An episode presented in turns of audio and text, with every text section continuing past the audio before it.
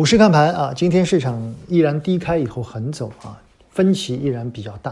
说一个很有趣的现象啊，在周末的时候呢，我身边的一些亲朋好友啊来咨询个股的不少，其中呢，我们碰到一些大户和一些机构投资者也做了一些交流啊，发现每一个周末以后，随着事件的发酵，大家比如说在周末的时候看到了高层的一个金融工作会议啊，我们看到大量的银保监会的领导发言。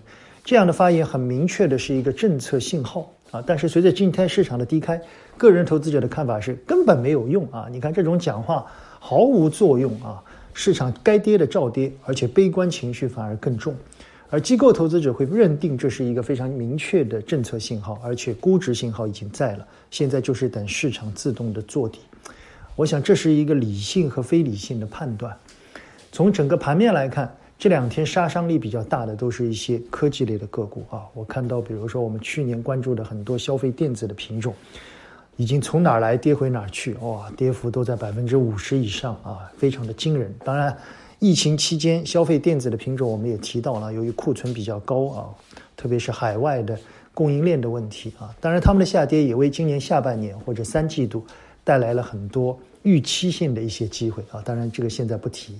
所以此时，我们建议很多个人投资者在这个位置，要么就地趴下，要么积极换股。我们是坚决不建议在这个位置止损的。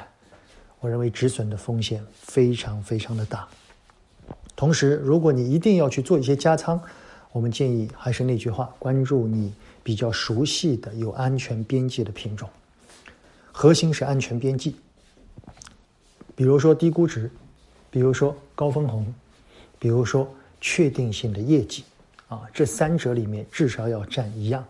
如果三者能够占两样以上，我想你此时应该不错啊。我们坚信本周可能是一个非常重要的低点产生的位置，真正的底部，我们不希望轻易的做出大幅度的反弹，横盘一段时间，缩量一段时间，让市场悲观者尽量的离完场，可能才是最好的时机。静待其变。仅供参考，更多的娓娓道来的内容已经发送给大家啊。上周末我们花了两个多小时看了两家公司的年报，非常有看点。一家是港股的龙头腾讯，一家是 A 股的龙头招行。我们来谈谈银行啊。我想如果大家有兴趣，也可以静心的去看看年报。此时文字是非常有力量的。谢谢大家。